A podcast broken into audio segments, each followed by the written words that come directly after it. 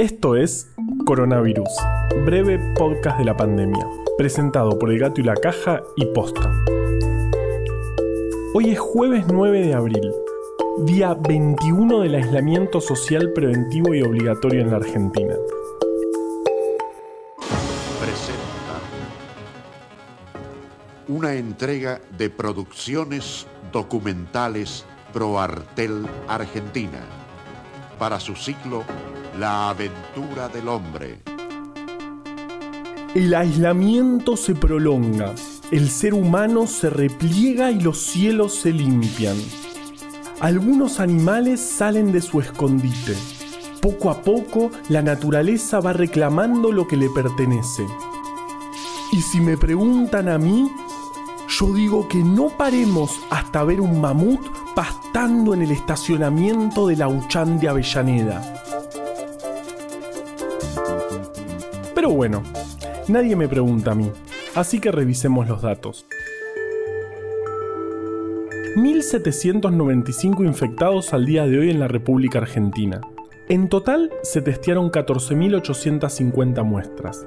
Esto da un índice de positividad del 13,6%, que está entre el 10 y el 20%, que es lo recomendado por la OMS. Si este valor es más alto, quiere decir que estamos testeando poco y seguramente haya más casos que no estamos viendo. Y si fuera menor, significaría que estamos testeando demasiado y desperdiciando kit diagnósticos. Hace dos semanas hablamos de Brasil, el país que tiene fronteras con casi todos los países de América del Sur. En ese momento teníamos un número muy parecido de casos en relación a los habitantes, pero el presidente dijo que por un resfriadiño no iba a parar el país. o resfriadinho. Hoy nosotros tenemos 3,8 casos cada 100.000 habitantes y Brasil, lamentablemente, 7,7. El doble.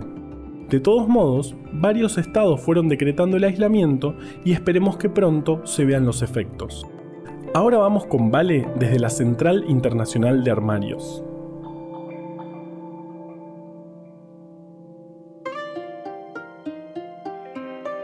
La pandemia nos tiene a todos en casa, pero más conectados con el exterior que nunca. Hoy vamos a hablar con Romina Lasagni, bioquímica, que está en Italia y nos va a contar cómo están las cosas por allá. Nos acercábamos al final del invierno en Italia. Ya estábamos saboreando los días soleados de primavera en los parques cuando los diarios estallaron con la noticia del primer caso de coronavirus al sur de Milán. Era un hombre de 38 años que había estado bollando hacía algunos días por la guardia de un hospital con fiebre alta.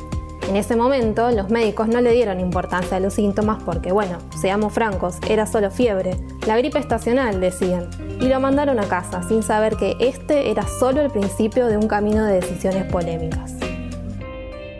Pasaron 17 días desde el diagnóstico del paciente 1 hasta que se decretó en la región de Lombardía, donde está Milán, el aislamiento social preventivo obligatorio, o lo que es lo mismo, cuarentena. Esta medida causó tal desesperación que suscitó el éxodo de los habitantes de Lombardía a otras regiones. Al día siguiente, la cuarentena era obligatoria en todo el país.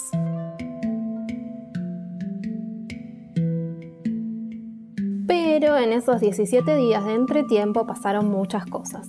Se jugaron partidos multitudinarios de fútbol, cancelaron las clases en escuelas y universidades y lugares históricos de Milán como el Duomo cerraron, reabrieron y cerraron de nuevo en el transcurso de una semana.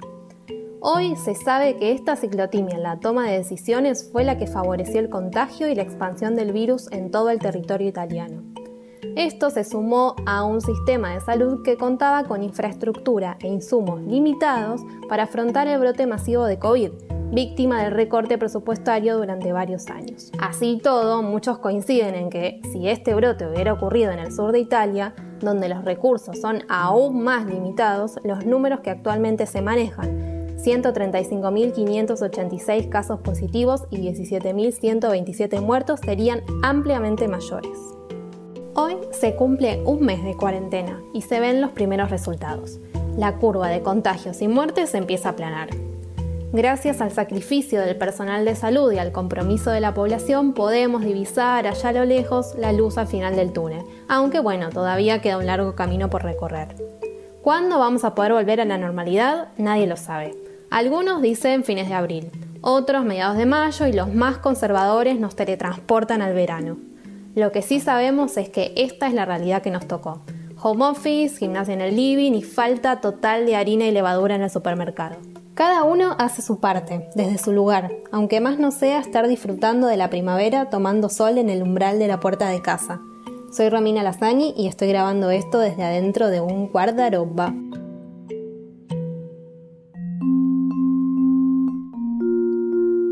Hace 50 años, en Pergamino, provincia de Buenos Aires, se empezó a estudiar el uso de plasma, es decir, sangre sin glóbulos rojos ni plaquetas, de pacientes que se recuperaron de la fiebre hemorrágica argentina, una enfermedad causada por el virus Junín, que sí, se llama así en referencia a Junín, provincia de Buenos Aires, porque hubo un brote muy importante de esa enfermedad ahí cerquita. La idea es que en ese plasma existen anticuerpos y otros factores del sistema inmunológico que, preparado a partir de una persona recuperada e inyectado en una persona enferma, pueden neutralizar al virus y ayudar a su eliminación. A partir de ese tratamiento se logró reducir 10 veces la mortalidad de la enfermedad que hoy tiene vacuna y es, de hecho, la única que se produce en el país. La novedad es que se empezó a probar el mismo tratamiento con plasma de pacientes recuperados de COVID-19 y parece tener buenos resultados. ¿Eso quiere decir que ya tenemos la solución y que funciona y que ya está todo bien y que podemos ir a recitales masivos? No, Obvio que no. El estudio, publicado en una revista muy importante, muestra que el plasma de recuperados es bien tolerado por pacientes con COVID, es decir, que no causó reacciones adversas, se mantuvieron buenas cantidades de anticuerpos que neutralizan el virus y se vio buena evolución en los pacientes. Pero como estamos hablando de un solo estudio con 10 pacientes y sin grupo control, no alcanza. Se necesitan hacer muchos estudios más pero los resultados hasta ahora son muy prometedores. Soy Juan Manuel Carballeda y no estoy grabando esto desde un armario más que nada porque mido casi dos metros y no entro en ninguno. Coronavirus, breve podcast de la pandemia, es una producción original del Gato y la Caja junto a Posta. Si vas a compartir un audio, que sea este. A la desinformación le tenemos que ganar en su cancha. Ayúdanos a que breve podcast llegue a todos lados. En tiempos de pandemias de información y desinformación, sigamos compartiendo datos confiables. Sumate a bancar estas iniciativas en elgatoylacaja.com barra bancar. Junto al gato y la caja hicimos breve atlas anecdótico de la ciencia. Podés conseguir este y otro montón de libros hermosos más en formato físico o en forma de ebooks en abrecultura.com. Escucha todos los podcasts de Posta en posta.fm. También puedes encontrarlos en Spotify, Apple Podcasts y tu app de podcast favorita. En la coordinación general de este podcast estuvo Nahuel Ugacio. La corresponsal desde Italia es Romina Lasagni. Producción por Posta, Luciano Banchero y Diego del Agostino. En la edición, Leo Fernández. La identidad visual del podcast es de Belén Caquefuca. Este episodio fue escrito por Juan Cruz Balián, Juan Manuel Carballeda, Ezequiel Calvo y por mí. Yo soy Valeria Sanabria, me escapé del armario y tomé control de los créditos. Quédate en tu casa y nos escuchamos mañana.